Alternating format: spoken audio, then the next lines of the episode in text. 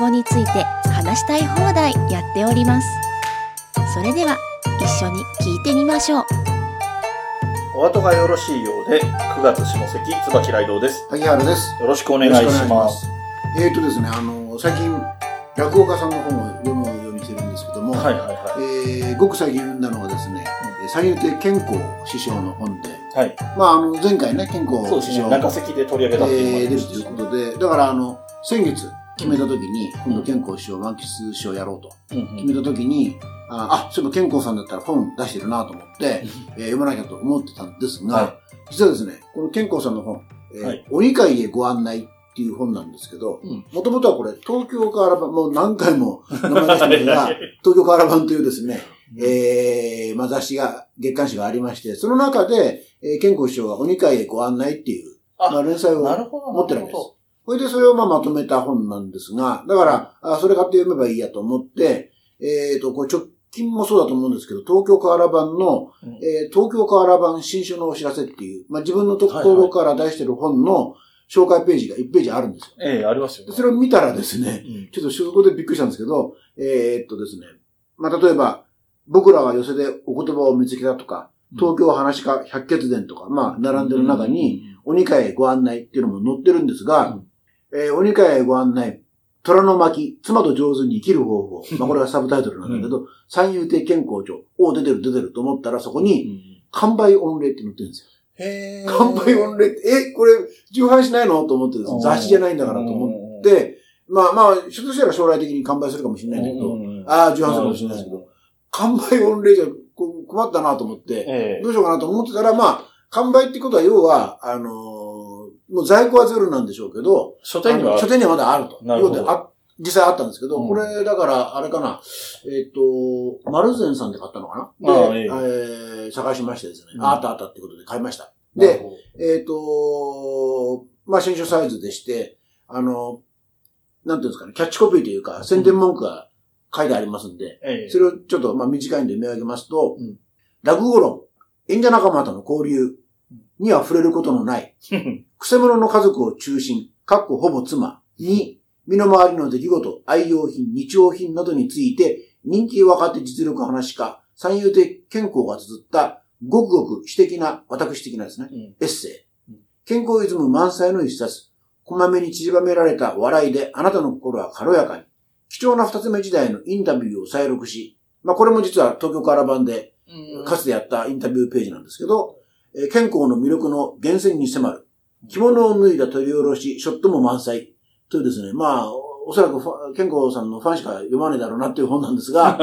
あのー前回申し上げたように、健康さん絵がやっぱりお上手で、はいはい。連載の時も、あのー絵が載ってるんですけども、その、えー、イラストがですね、やっぱり載ってて、はいなかなかいい感じなんです。あとまあ、えー、もう贅沢にもですね、うんえー、口絵と言いますか、カラーページがはい最初載ってましてですね、ええ。えーこのジャージ姿の健康さん。はい。で、めくると、この家族のああ、イラストが入ってるってい。なかなか可愛らしい感じで、えーこのイラストもですね、えーなんか家族旅行、記念自撮り、金沢ってあるんですけど、金沢行って家族で4人で行って、うん。私が、あの、城の石垣に見とれている間に、記念撮影は終わっていたっていうね。だだから、あの、健康師匠が後ろ向いてて、家族3人で写真見てる、写真を撮ってるっていう。うん。まあ、あの、本のテイストと、そ全くぴったりと。なるほど。とにかくここで、おおむね出てくるのは、本当奥さんへの愚痴。なんとかしてほしいけど、なんともならないんだっていう。うんまあ、本当に、前回も申し上げましたけども、うんえー奥さんが強い、うんえー奥さんがおっかない。まあ、そういうイメージでですね。うんやってました。何か、とにかくあの、あれ非常に軽くって、うんまあ芸風に相通ずると思うんですけども、あの、いい感じのうんエッセイで、本当に一気に読みました。でも、じゃあ、本当に、あの、落語家さんではあるけれども、書いてるのはプライベートのことを書いてるエッセイみたいな感じなんですね。そうです。まあもちろん、あの、話のこともちょっとは出てくるんですけど、はいええーごくごく私的なエッセイ。なるほどはいはい。という本の紹介で、だから割と、案外この、お後がよろしいようで聞いてくださってる方とかで、まだ落語がそこまで、なかなかね、東京とかに住んでないと、落語聞きに行くとかも難しい中で、落語家さんが身近に感じられてない方なんかがむしろ、こういう一人のおじさんのエッセイみたいな気分で読むのが ちょうどいいのかもしれないですね。はいはい。はい。ということで、えー、ご紹介いただき、本のご紹介をいただきました。はいでは、えー、本編に入っていきたいと思います。はいはい。ということで、えっ、と、本編の方なんですけれども、前にもね、えっ、と、本当に初期の頃に、えっ、と、ネットで落語を楽しむ方法みたいなことをね第1回かはい2回かぐらいの頃にやってるんですけれども、やりました、やりました。はいはい。えー今回もね、ちょっと久しぶりで、えっ、と、コロナの影響もあって、YouTube、落語にまつわる YouTube 番組っていうのもかなり増えているということもありますので、うんうんその辺の話をしていこうかなと思うんですけれども、はいはい。えっ、と、いくつかあるんですけれども、やっぱりどうしても外せないっていうのが、うん。えー落語芸術協会の今、参与ですっけ？相談役とかそういうかなり偉いうん役職についている、えー、桂米助さんがやってるチャンネルで、えー名前が突撃米助チャンネルという名前ですね。突撃隣の晩ご飯を昔やっていらしたから。そうですね。だから突撃だし、米助も、あの、タレントの方のカタカナ表記の米助になってるんですね。はいはい。まあでも内容は全然もうがっちり落語に絡んでるものをやっているんですけれども、はいはい。えー、ちょっとね、なかなかやっぱりその、大物ですので、落語界に、うんの中にあって、結構いろいろ面白いアプローチで、落語にまつわるものを配信してるんですけれども、はい。えっと、萩原さんも、いくつかご覧になっはい、ええど、どんな回が、を見たんですえっとね、こちらくさん、宮地さん、はいはいはい。えーをゲストに呼んでる回と、えあとあの、好楽師匠と喋ってる、まあ、あの、商店の、ええあの、回ですね。はで、それこそ、前回ちょっと、椿さんおっしゃってた、あの、好楽師匠がや、ご自宅でやってらっしゃる、あ忍ぶ亭あ、はいはいはい。あそこで多分収録してるっぽくて、なんか、提灯がね、忍ぶ亭とかはいはいはい。出てたと思うんですけど、あの、まあ、その辺の回を。なるほど。あの、だから私の印象では、何かしらゲストというか、うんうんもう一人こう、えーやってきて、はい。喋るパターン、あの、話を聞き出すパターンが多いのかなっていうふうに。そうですね。で、えっと、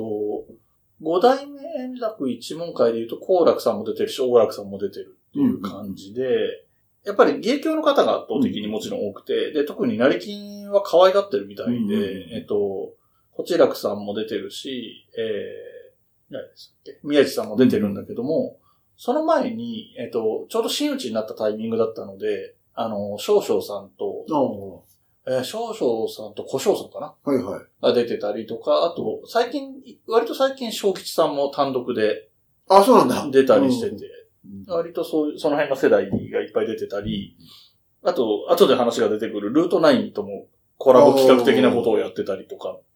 あの、米助さんって、えっと、うんこれ、それこそ宮地さんの回で宮地さん師匠が言ってたのかな。うん要するに若手を応援しようという気持ちがすごい強い人。強いですね。みたいで、え宮地師匠が言ってたのかな。要するに、成金のメンバーを全員きちんと言える、えああ、ベテランってあの世代ではね。あの、米助師匠ぐらいですよ。うんっていうふうにすごいこう、ありがたいですっていう言い方をしてて、はいはいはいあ、そうなのかな。で、確かに見てると、あのー若手真打ちである、成金の今のね、うん。フレッシュなメンバーもそうだし、えー、もっと言うと、あの、最近二つ目になった、あの、アラマさんをね、ええ取り上げてる取り上げてるでしょ。ねでそこら辺やっぱりこう、若手をこう、応援して、こう、なんていうんですかね、知名度を上げてあげようみたいな、うん。ところはすごい感じてて、だからそういう意味でもすごく、あの、感じがいいんですよね。なるほど。で、えっと、その YouTube、米助さんの YouTube の中で、えっと、名優の小遊三さんと対談してる回も最近上がってるんですけど、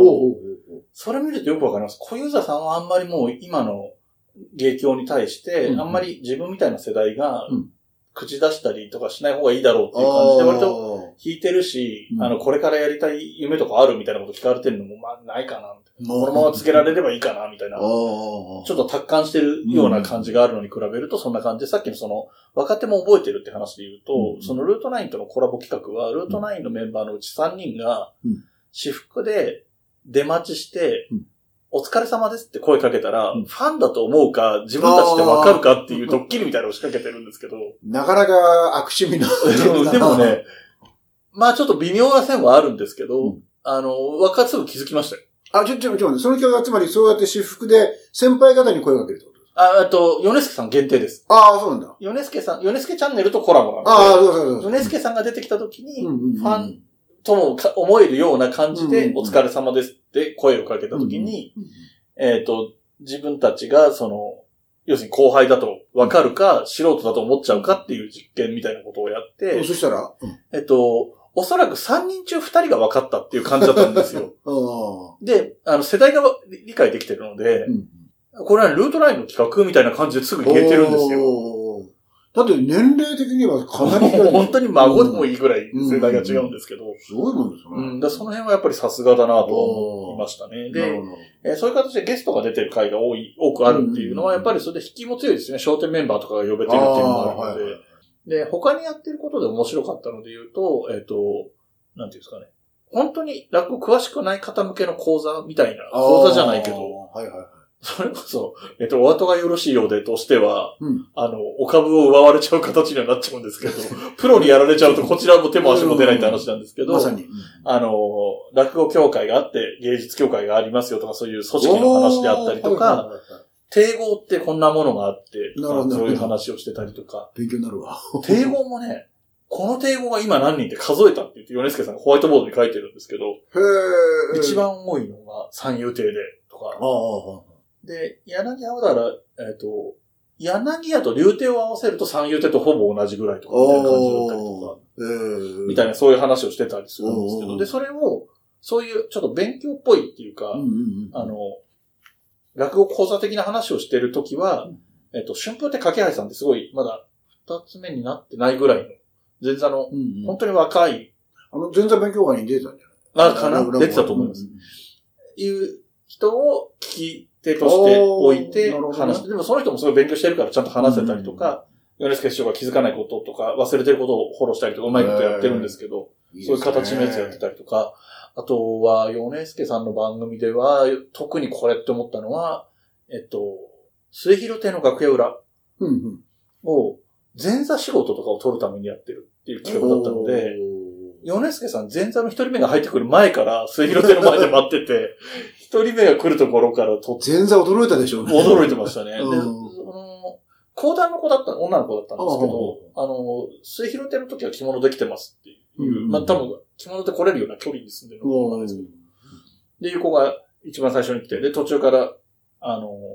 お囃子のせお姉さん方が入ってきたりとかも全部ずっと撮ってたり、っていう、あと、あそこって、えっと、末広亭って客席も2階席ってあるんだけど、うんうん。楽屋の方も2階があって、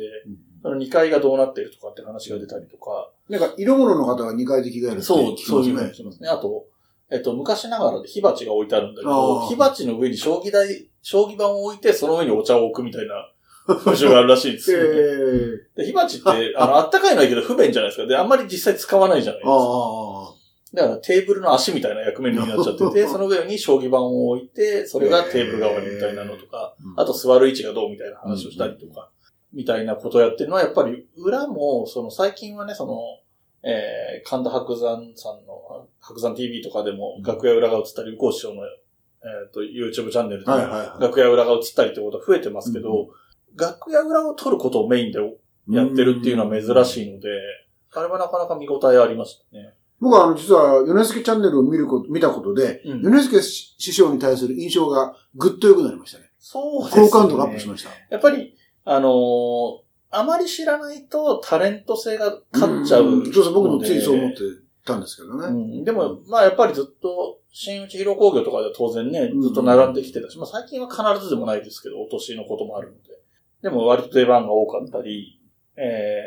ー、落語協会のこともね、そのずっと副会長だったり参与だったりっていうところで役職にもついてきてて、来ていた人ではあるんですが、あ、そういえばね、うあの、今の喋ってて思い出したんですけど、え前回、あの、8月27日にあの、浅草園芸ホール行ったんですけど、うんって話をしましたけど、はいあの、上席で。まあ、竹丸師匠が鳥やった回ですけど、その時誰だっけなあの、大演で、枝太郎さんが誰かが、うんうん。大演で出て、出てきて、本当は、米助師匠なんですけど、大演ですって言って、うんうんで、米助師匠も出りゃいいんですよね。今楽屋にいるんですよって。あの、ほど。米助チャンネル収録してるんですよ。なんで出ないですかねっていうふうなことを言ってて、あ、そんなことあった。っていうのがたまたまね、僕、大演とか全く知らずに、あのー要するに、えー、右近師匠と、あと竹丸師匠の謎かけしか知らずに言言ってたから、誰が、米助さんが出る、で、あ、本来出るって全く知らなかったんですけど、うん。たまたま、中入りの時に、うん。あの、自販機でジュース買ってたら、うん。米助さんが、うん。なんか、若いのと一緒に、うん。楽屋の方に私服ですよ。ええ。で、スーッと入ってたんですよね。あで、ーふーんと思って、うん。今日出んのかな出ないのかなぐらいの思いで見てたら、後でそういう話が話が出てきて、あ、うん。そうだったんだって思ったっていう。ええまあ、そのぐらい、あの、講座以上に、あの、YouTube を一生懸命やってらっしゃるんじゃないかと。本当に、あのー配信頻度もとても高くて、おあの、正直なところ、コロナの影響でね、なかなか仕事がなくなっーてた時期があったので、落語家さん YouTube 始めた方多いんですけれども、はいはいはえっ、と、やっぱり、まあそこそこ仕事が、また寄せが始まったりとかっていう中で、えっ、と、配信が止まってるとか、ペースが落ちてるっていう人多いんですよい。ね。そういう中にあって、安定したペースで配信してて、その切り口も面白いっていうところで、やっぱり、えっ、と、突撃ヨネスケチャンネルですか？は、かなりいい YouTube チャンネル、落語に関するチャンネルとしていいチャンネルだなという印象ですね。週1ぐらいですか、更新。週1以上はやってるんじゃないですかね。そうなんだ。うんあの、基本的に僕は毎日チェックして、やって、ああ、やってる、新しいの出てる出てるみたいな感じで見てて、しばらくないなっていう印象がないんで、一週間丸々なかったってことはないと思いますはあ、ねなるほどね。はい。はい。で、えっ、と、またここも芸協の話が多くなっちゃうんですけれども、えっと、僕が特に最近好きで追っかけてるところでは、えっ、と、ルート9っていうね、新しい、一番新しい、一番新しい世代のうん。ユニットがありまして、えっと、ルート9っていう大きいグループは9人で、その中が3人ずつの3つのチームに分かれているということ。を、前にもちょっとお話をしてるんですけれども、はいはい。えっと、それ、そのグループは、えっと、工業とかもチーム戦で争うみたいなことやったり、グッズの販売と YouTube とって、こう、うん。いろんな方法で争っていくっていう、チーム戦をするってことを一つの目的にしてるグループでもあったりするんですけれども、つまり、3グループで YouTube も上げますよっていう。そうですね。なってるんですね。。で、あと、その公共とかもルート9としてやるんだけれども、その3人ずつのチームごとでしか出てないとか、うん。まあ、合同で出る企画とかもあるんですけど、あの、一回一回の公演は3人ずつ、まあ、いっぺんに9人ってなかなか出れないっていうのもあるので、まあそうですよね。っていうような形になってるんですけれども、えっ、と、このメンバーが、メンバーがとか、YouTube のチャンネルがですね、はいはい。えっ、と、まあ、ルート9っていう名前でチャンネルやってるんですけれども、チームごとに金、土、日に配信があるんですね。だから毎週必ず3本上がるんですよ。あ、それはなかなかすごいですね。あのうんちゃまあ、好きな人はちゃんと楽しみにできる。うん週末になったらルート9やるぞっていう気分になる感じなんですけれども、えっと、金曜日が、えっと、3っていうチームね、で、メンバーが、えー、発起人の関石亭のボルさんと、えっと、先月出ていただいた右近師匠の、えー弟弟子の佐光さん、はいはい。お茶に光る、はいはい。し笑福亭佐光さんと、えっ、と、若手の、一番このメンバーの中で一番若手なのかな？春風亭昇作さんっていう、えっ、と、翔太さんの一門だと思うんですけれども、章に、登るっていう章に、あの、咲くは花が咲くの咲くで昇作っていうんですけど、この3人でのチームで、え、それは金曜日？が金曜日ですね。おう。3っていう名前で、一番なんていうのかな、YouTuber っぽい、バカなことやってみたりとか、あなんか大食いとか辛いもの食べるのに挑戦とかそういうことをやってるような、本当にあの、ふざけたりしてる感じ。あとでも、最近のだと、ちょっとまあまあバカバカしいけど面白いことやってるなと思ったのは、芸協の落語家が戦国武将だとしたらみたいな話とかで盛り上がってたりとか、そういう、なんて、まあ落語に絡めてくることもあるんですけれども、まあ基本的にはおふざけ。じゃあ、あの、のこちらくさんは信長だとかそうそうそういうような話をする。あなるほどね。っていうのが金曜日にあって、はいはい。で、えっと、土曜日がメガネチームっていう名前なんですけど、別にメガネかけてる人が多いわけではないんですけれども、うんメンバーとしましては、はいはいえー、春雨や晴れたさんと、うんえー、三遊亭花金さんと、うんえー、春風亭昇林さんっていうメンバーなんですけど、んここは、最初は、最初だけなのかなと思ったんですけど、うんえっと、晴れたさんがカメラ回して喋ってて、えっと、花金さんも撮ってるんですね。うんうんで、それでずっとロケやってるんですよ。うんうんあの、浅草を案内するというかいうところから話は始まったんだけど、はいはい。あの、落語芸術協会って仙台にも寄せがあるじゃないですか、今。あ、花座だっけはい、うん。西の区花沢かな、っていうところに仕事で行ってる時はそっちで仙台で、その、ロケというか映像撮ったりしてるんですけれども、で、それを、そのロケに参加してないとかさせてもらえてないのかよくわかんないですけども、うんうん。そこの現場に行ってない少林さんは、それを見ながらオーディオコメンタリーみたいにコメントするっていう形で出てる。っていうスタイルを、それが面白いかどうかともかく、そのスタイルを一回も崩してないんですよ。うんずっとそれをやってるっていうスタイルでやってて、うんっていうのが土曜日にやってる、んえーメガネチームの配信で、はいはい。で、三つ目が、えっ、と、チームサバ弁。うんえっ、と、ここメンバー名前覚えやすいところなんですけれども、うんえっ、と、最初の、あーまあ、そっか。サバ弁の順でいくと、講談師の神田桜子さん。はいはい。桜子の差ですね。うんで、えっ、と、次が落語家になりまして、えっ、と、三遊亭神馬さん。うん。神馬さんの場ですね。最後の場ですね。うんで、えっ、と、もう一人が春風亭勉強さんの弁。あ、なんか、あれですね。椿さんがあそこで連そう、連着亭で見た来たそう、はい勉強さんがいるチームですね。で桜子の里神馬の場と勉強の弁でサバ弁サバ弁。なという名前になっていて、ここはいろいろチャレンジングなことをいろいろやって、そのロケみたいなことをやった時もあるし、えっと、勉強さんが今住んでるの、今の地元が王子だったかな？赤羽？王子だったと？赤羽かな？あの辺に住んでいて、うんその辺の街の話をしたり、あの、実際にロケで、3人でロケ行ってとかいう回もあったり、こう、あとスタジオみたいなとこ、会議室みたいなところで収録してる回もあるんですけど、うんえっと、落語にのタイトルにありそうな名前を架空で作るみたいな遊びをやってたり、はあ。で、それが遊びで終わればそれまでなんですけど、うんこれをもとに新作落語を作ろうっていうのをやっはあて、それを実際に、あの、それこそ、連着亭でやったのかへなえどっかで、実際にそれをやるっていう企画もやったりみたいなことをやっていあ、て面白い。でそういういろんな形でチャレンジングなことをやっていて、でその、それぞれのチームがカラー出しながら、いろんな形の YouTube 番組をやってるっていうのが、えー、ルート9ですね。あの、さっきのヨネスケ師匠に、うんあの、名前わかりますか？みたいな。あ、あれはね、あの、合同チームみたいな感じです。あそうなんだあの、各チームから一人ずつみたいなメンバーで。はいはい。あ、そうか、コラボ企画だからね。そうですねうん。なるほど。っていう形でしたね。うんで、えっと、で、このルート9ができた時に、俺たちルート9に誘われなかったぞって言って怒ってる人たちがいるんですけれども、えっと、これが、えっと、チーム、チーム名というか、そのユニット名としては激輪って言うんですね。ギギリンに触れるのギギリンね。まあ、言葉としてはそうなんですけれども、字が違って、うんうん。えっと、攻撃の撃、撃墜とかの撃。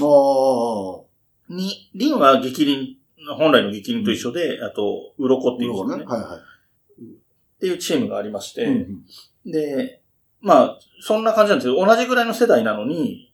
ルートラインのメンバーに入れなかった人たちがやってるんですけども、えー三遊亭吉馬さんと、えー春風亭昇介さんと、三遊亭雄七さん、雄七さんって女性なんですけど、はいはい。っていう三人のメンバーでやっててい、や、その3人もごめんなさい。YouTube やってるってこと YouTube やってるんですよ。ああ、なるほど。ただこっちはもう完全に不定期。そのチーム戦とかがないから、完全に不定期で、えっ、と、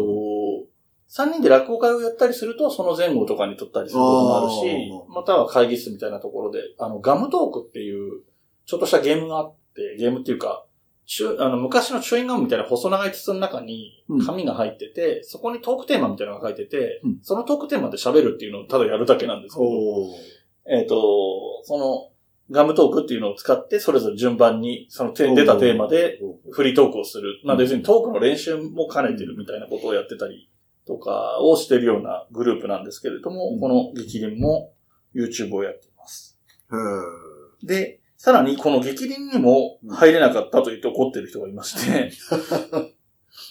えっと、一人だけなんですけれども、うんえー一応ユニット名がありまして、ん小鳥という名前です。なるほど。はいはい。はい。えっ、と、孤独の子に鳥と書きます。うんえー、ツイッターアカウントもありまして、若手落語家単独ユニット小鳥って書いてあり単ます。独ユニットね。もうね言葉が矛盾してて面白いですけど。一人でやってるユニットってことだ。そうですね。はい。っていう、まあ、彼は YouTube はやってないんじゃないかな、と思いますね。でも今の話を伺うとあれですね、ルート9はなかなか作詞というか、そうですね。あの計画的にやって計画的にやってるし、そういう縛りをすることでも、反強制的に毎週アップしなきゃダメよっていうシステムにしてるわけですね。ね。そこら辺はうまいですね。そうですね。で、あと、えっ、と、どっちだっけな。ツイキャスかなツイートキャスティングって我々も、うんあの、余市会で使ってますけど、はいはいはいあのアプリを使って、うんえっ、と、ルートナインラジオみたいなこともほやってたりしますね。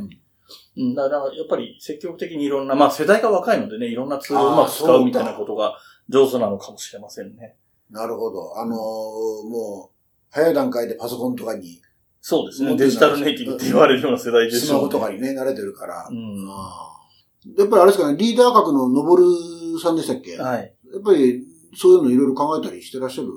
てことなんですかね？そうでしょうね。まあ、ただ、のぼるさんは、まあ、リーダー格というか、発起人ではあるんですけども、えっと、キャリアで言うとし下の方なんですよ。ああ。小作さんの1個上で、多分うん、全体9人の中では8番目。ああ。だから自分が2つ目に上がったら、ユニットを作りたいって多分思ってたんだと思うんですよね、うん上がる前から。なるほどね。で、上がった時に近い世代の人たちに声をかけたっていうことだとは思うんですけれども、うん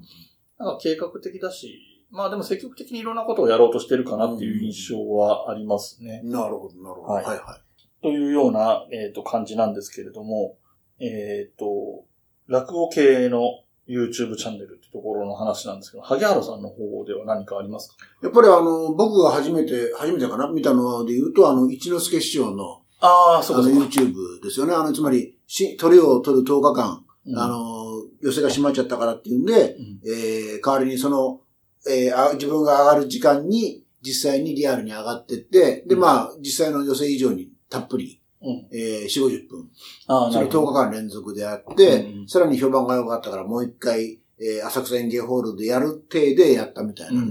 のが、最初に見た、あれかな、話家さんの YouTube だと思うんですけど、うんやっぱり、あ、これ、こういうことできるっていうか、やるっていうのはすごいなというのが印象としてあって。でもよく考えると、落語家っていうか、落語というのは、あの、カメラ1個で、しかも据え置きすれば、うんうんあの、いいわけじゃないですか。視点変わんないから。そうなんですね。そういう意味では、あの、うん結構配信と相性相性いいんだろうなというのは思いましたね。確かにね。まあ、実際テレビとかでやるとね、あのカメラ切り替えたりとかもするんでしょうけど、実際にはお客さんは一個の席に座ってしか見れないわけだから、うんあんまりスイッチングとかもない方がいいぐらいってとこあるから、あの、だからそういうのから入ってって、で、あとその、例えば、うこうチャンネルとか、うん。あと宮地さんのチャンネル、YouTube 見てると、まあ、ご自身たちがちょうど真打ちに上がる前後ではい。やってると思うんですけど、あ、こういう、ああるあるいは白山 TV ね。うんこういう、まあ、えー、まあ、ご自身の、なんていうんですかね、こう、知名度を上げる意味での、うん。えー、まあ、こういうのもありだなと。面白いなと思ってて、それでその椿さんに教えていただいたヨネスケチャンネル見て、あ、うん。こういうベテランでも、こういう企画立ててやるんだと、これすげえなっていうふうに今思ってますね。ただ、やっぱ YouTube は、あの、どうしても、見るんだったら最初から最後まで見たいじゃないですか。まあねどうしてもね、その、ポッドキャストはほら、ながら聞きができるけど、ん YouTube どうしても、まあ音だけでもいいんでしょうけど、ええなかなか見ながらになっちゃうから、あ見ながらしね、見るのがメインになっちゃうから、うんなかなか他のことがやりづらいというのはちょっとね。まあそうですね。テレビを見てるのに近いので。そうですね。そのベテランというところまではいかないんですけれども、えっ、と、菊之丞師匠がやってる、はいはい。えーデジタル独演会っていう名前で、だ割と初期の方からや、初期は言い過ぎかもしれないけど、このコロナ禍でみんなが始めたっていうよりは前からやってるんだと思うんですけど、公約落語協会の人が出てきましたね。そうですね。えー、が、やってて、まあ本当にデジタル独演会っていうぐらいで自分で、あの、落語を一席やったりとかっていうのもあるんですけれども、この中で、えっ、と、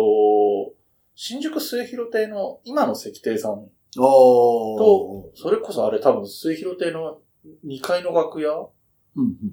仏間とか言われてるんですよね。あの、うん。初代の、あの、仏壇があるらしくて、う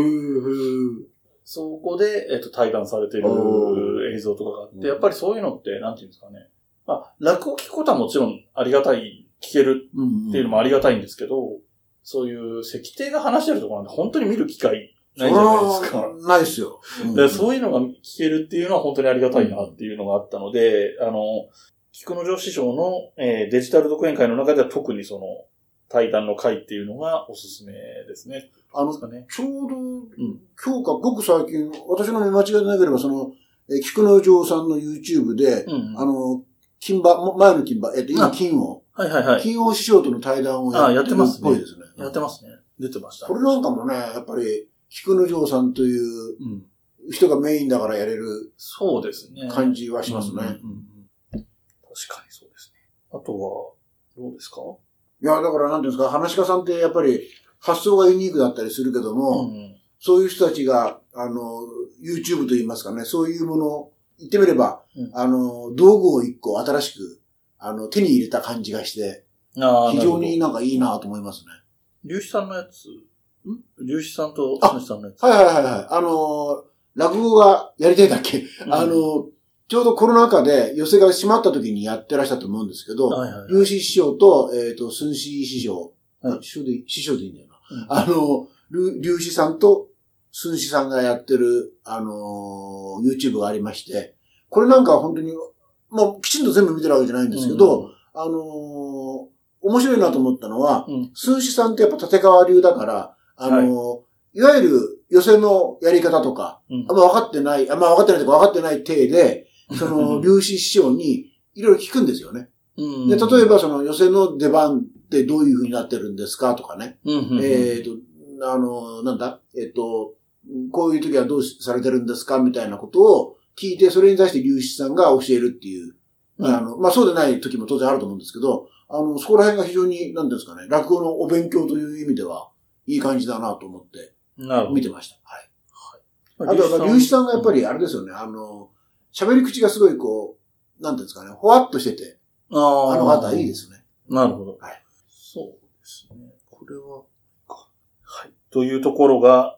まあちょっと、えっ、と、落語家さんで YouTube やってる、その、チャンネルを持ってる方っていうのは本当に今多いので、うん。あの、まあこ今話に出てきてないですけど、えー、粒子さんは粒子さんでもともとチャンネル持ってたりもするし、えっ、と、カロクさんとかもチャンネル持ってたりとかっていうのはあるので、全部を網羅してるとかいう話じゃなくて、我々が今注目しているものというような形でお話ししまして、えっと、気になる落語家さんがいる方は意外と探してみると、あの、ご本人がちゃんと公式でやってるチャンネルっていうのも意外とあったりすると思いますので、そういうのを探してみるのもいいかなと思いました。はい。ということで、えー、お話は、落語にまつわる YouTube というのが本編のお話とさせていただきまして、えー、お知らせを挟みまして、落語豆知識のコーナーに行きます。はーい。この番組ではお便りを募集しています。メールアドレスは、おあと202004アットマーク gmail.com o, a, t, o, 202004アットマーク g, m, a, i, l, c, o, m です。お便りお待ちしております。また、SNS のハッシュタグは、シャープおあと。おあとはひらがな3文字です。こちらもよろしくお願いします。はい。ということで、えー、落語豆知識のコーナーはですね、はいはい。えー、まあ、YouTube の話が本編でしたので、えー、ポッドキャストの方ですね。おー。音声メディアの方はいはいでということになるんですけれども、はいはい。えー、落語会、落語会というか落語にまつわるポッドキャスト番組っていうのは、いくつか昔からあって、はいはい。えっ、と、人気が高いところで言うと渋谷落語の枕。あーはいあの、渋谷落語っていう落語のイベントを宣伝するために、えっ、と、過去のイベントで、イベントというかその落語会でやった演目の枕の部分だけ放送しますっていう形の、まあそれはまあ例外的な形で本編フルでやるのもあるんですけど、そういうのがあったりですとか、えっ、と、前回とかにも話に出てきてますけれども、新日本の和芸ポッドキャストっていうのも、新日本の和芸っていう落語会の。宣伝のためのポッドキャストという形で、こっちは、あの、出てるメンバーたちとプロデュースの、え広瀬。あ広瀬さんの対談というか、ぐ定談というかグループで話してるんですけれども、そういうものなんですけど、そういうのがあったりっていうところがまあ大きかったり、あとですね、えっ、と、もう終わってしまってるものとかも入ってくるんですけども、はいはい。えっ、と、落八さん、え、さん、うんと、三遊亭落八さんという方がやってた落語落八とかね、うんあったり、あと、落語カフェ、落語カフェさんも、あ、神保町のね。はい。はいはい。もう、ここは今もやっているんですね。あの、あえっと、そんなに頻繁じゃないですけど、月に1回ぐらいかな。うんポッドキャストの配信1回ってことはないか、もうちょっとやってるか。多分その、落語会のタイミングとかとの兼ね合いもあるんだと思うんですけど、上げていたりするし、あとは、えっ、と、柳家三之助さんの、えー、なんていうタイトルなんだろう、厳密には。ステイホームポッドキャストっていうのが一応正式名なのかな？うん。あの、コーナーに分かれてて、古い音源を単純に流してる回があったり、ほうほうえっ、と、僕一番興味を持って聞いてるのは、落語のことでも話してみようかっていうタイサブタイトルみたいのをつけてるやつが、個々の演目について、昔エッセイみたいな感じで自分で書いた原稿を読みながら、今、の感覚を付け足したりしながら喋るみたいなことをやってて、えっと、面白かったのはやっぱりその、お後がよろしいようででも話に出てきてますけど、貨幣の価値観みたいな、1両っていくらぐらいみたいな話も、単純に蕎麦が一杯いくらだからっていう割り算ですると、その、1万円の時もあれば4万円の時みたいなこともあるっていう意味で言うと、えー、ちょっと計り知れない部分があったりとか、あと、そもそもお金じゃ買えないとかっていう部分も大きかったりするので、あの、強いて言うならこのぐらいっていうことは言えるけど、あの、それをあんまり信じすぎるのも良くないと思いますみたいな話をされたりしていて、非常に興味深い話をしていたりもします。で、まあまあもちろんうちのね、お後がよろしいようでもあるんですけれども、えー、他にももう終わっちゃってるのかなっていうところで言うと、あ終わっちゃってるのかな？まだやってるの？普通にやってますかね？えっと、うーんと、柳家かごめさんが落語をするんじゃなくて、えっと、小説の朗読をしてる番組とかね。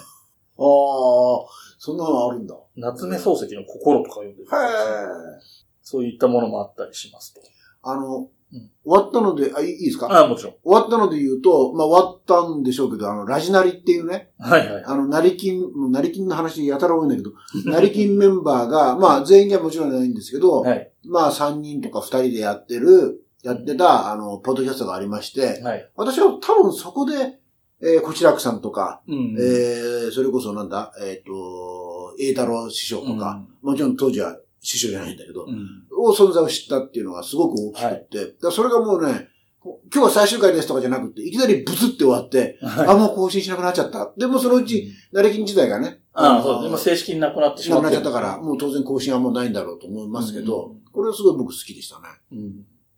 で、今ご紹介してきた番組、ポッドキャスト番組、落語系のポッドキャスト番組っていうのは、基本的には落語家さんが出てるものなんですよ。はいはえっ、と、そういう意味で言うと、うんこの当番組、いはい。はいはい。えっ、と、素人が落語の話をしてる番組って意外と少なくて、うんまあ、なんというか、恐れをお知らぬというか、そういうことです、あの、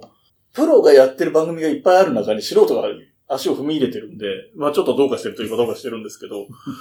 えっと、その中にあってちょっと変わり種で一般の方がやってるポッドキャストがありまして、ほうほう。えっと、覚える落語、うん。落語ラーニングっていうのがありまして、まゆみさんっていう方がやってるんですけれども、うんうん。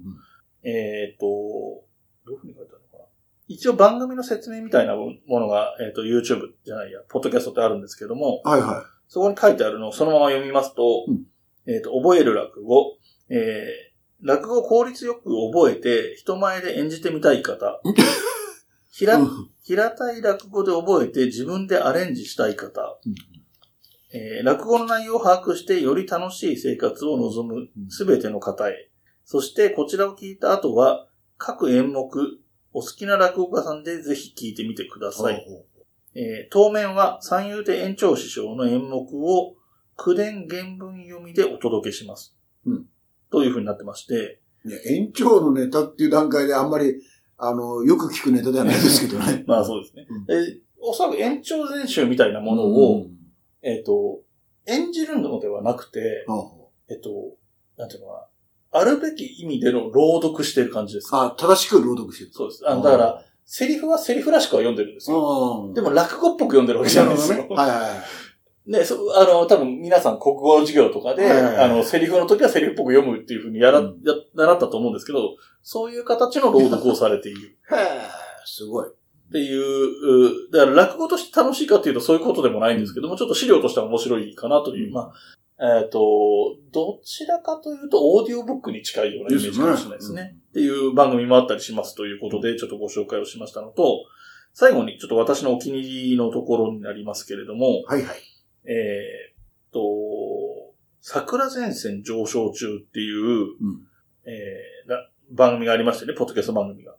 あの、タイトルだけ聞くと落語と全然関係なさそうですけど。そうなんですよ。ねだからこれ落語で検索すると出てこないんですよ、今見てたら。え、そうなんですか？でうん桜前線って漢字で普通に打つとすぐ出てくるんですけど、で、なんで椿さんそこに行き当たったんですか？どうやってもこれ落語で最初調べたと思うんですけどね。えー、桜前線上昇中という名前で、うんえーっと、春風亭昇介さんっていう、えーっと、さっき話した激鱗っていうはいはいのメンバーの一人なんですけども、と、えーっと、ルート9のうんチームサマベンのメンバーである神田桜子さん、講談師、神田桜子さんのお二人で、えっと、ルートナインができる前からやっているポッドキャスト。あ、そうなんですね。なんですね。で、本当にね、ラジオみたいな感じのことをやっていて、本当に、あ、そうか。あ、ごめんなさい、ごめんなさい。あの、本当に、あの、ラジオっぽくオープニングトークがあってみたいな形でやってて、まあ割と、この前、仙台の花座行ってきてみたいな話をしてたりするんですけど、あの、シャレで架空の CM を入れたりしてるんですよ。あ、そうそうそうそう。私も何本か聞かせてもらいましたけど、そうなんですよね。はいうんコマーシャルが入るんですよね。だから、あの、今月、9月の配信にちなんだことを言うと、うんあの、田谷花火大会は中止になりましたみたいなのが入ってたりとか、。あのなんだっけ、あのー、前座の入れたお茶っていう。ああやってましたね前前座の入れた麦茶かな。ああ、そうそうそう。夏はやっぱり前座の入れた麦茶みたいな。薄くて味がないみたいなね。あの、そうそう、思い出したのが、1回目の放送を聞いたときに、あの、ええ桜子さんが、2つ目昇進お祝い会なんですよ。で、えっと、男性が、だえ誰ー翔介さん。翔介さんの方が先輩だから、そうですね。あのーまあ、ああ、なった、なったのかみたいな。うんうんうん。だけどそうか、先輩なのに、ルート9には入ってないんですね。そああ、なるほど。う。そう、そういう微妙なところなんです。なるほどね。そう二人は、えっと、講談、桜子さんが講談師うん、うん。で、まあ、あの、翔介さうん。んが、あの、落語家さんということで、はい。まあ、そこら辺の違いもちょっと面白くて、そうです。あの、やっぱりあの、なんですかね、まあ、男女の掛け合いという点でも面白くて、うんあの、非常に聞きやすいなと思いながら聞いてそうました。ですね。で、桜子さんは、あの、ちょっと、く話しぶりからしてもわかるんですけれども、あの、アニメとか好きな方で、ちょっと、なるほど。えっ、と、アニオタ感があるうんうん喋り方とか、もうそれも味にはなってるんですけれども。で、えっと、桜前線上昇中の今、この収録時点の最新回うんうん。は、えー、関関亭のぼるさんが出てます。ゲストというか。そうなんですね。うん関関亭のぼるさんから二人に声かけて、うん収録もやるみたいな感じになったらしいんですけど、おー。えー、ということは、えーと、のぼるさんはルート9ですよね。ルートナインです、ね。ああ、なるほど、なるほど。まあまあ、だから世代としては近いんですよ。うんその、ルートナインと激輪と小鳥って、だ大体同じ世代なので。で、なんか変わったラーメン屋さんに行こうとしたんだけど、そこが閉まってたみたいな話をされてましたけれども、うんあの、非常に単純に、あの、ラジオとして楽しいなっていう感じで聞いてます。まあ、あの、エピソードがね、落語会のエピソードとかが多くはなるんですけど、桜前線上昇中って最初、椿さんから聞いて教えてもらった時に僕はあの、宮脇桜の応援するラジオ番組だと思いました。まあまあ、桜はいろんな人がいますからね。まあね。はい。多分、まあ、桜前線上昇中の名前は、その、神田桜子の桜と上昇中の昇が、昇介の昇っそうか、え、僕、桜子さんは分かったけど、うんそうか、上昇ね。なるほど、なるほど。ていう風になってるんだと思います。で、なんか略称は桜字って言うんですよ。うんあの、上昇中とか使わなくて、はいはいは桜桜の桜とラジオっていうところはいはいはい桜字。い。なんかね、T シャツとかも作ってるという。はい。あとなんだっけな、株主総会って言葉がよく出てきてて、僕はちょっと把握できてないんですけど、ファンのことを指してるのか、あの、落語会を指してるのかちょっとよくわかんないんですけど時々そういうワードが出てきたりしてますね。えっと、これからも、えっと、YouTube の方もそうですし、ポッドキャストの方も、いろいろ変化がね、うんうんあの、はい今あるやつが終わっちゃうこともあるし、新しく始まることもあると思うので、あの、僕個人的にちょっと思ってるのは、あの、僕らがね、お後がよろしいようでが、ちょっとどうしても上方落語に弱いところがあるので、ありますね。あの、関西の方でね、上方落語の素人ポッドキャストを始めてくれないかなって、ちょっと願ってたりします。まあ、あるいは上方の落語家さんが YouTube をこう、米助さん、米助チャンネル的なものをやってくれたらやって、もいいですよね。いいかもしれないですけどうんね。うん。そんなことを思いつつというところで、えー、落語豆知識のコーナーもここまでにしたいと思います。はい、ということで、えっ、と、9月の下関ですね。えー枕では、えー、三遊亭健康師匠の本の紹介と、で、えー一応本題としては YouTube、落語の YouTube、そして豆知識の方で落語のポッドキャストという、まあ、まあ本題と豆知識には分けてますけど、まあ2本立てみたいな感じですね。はい。という形で、えーお送りさせていただきました。えー9月下関も以上にしたいと思います。お後がよろしいようで。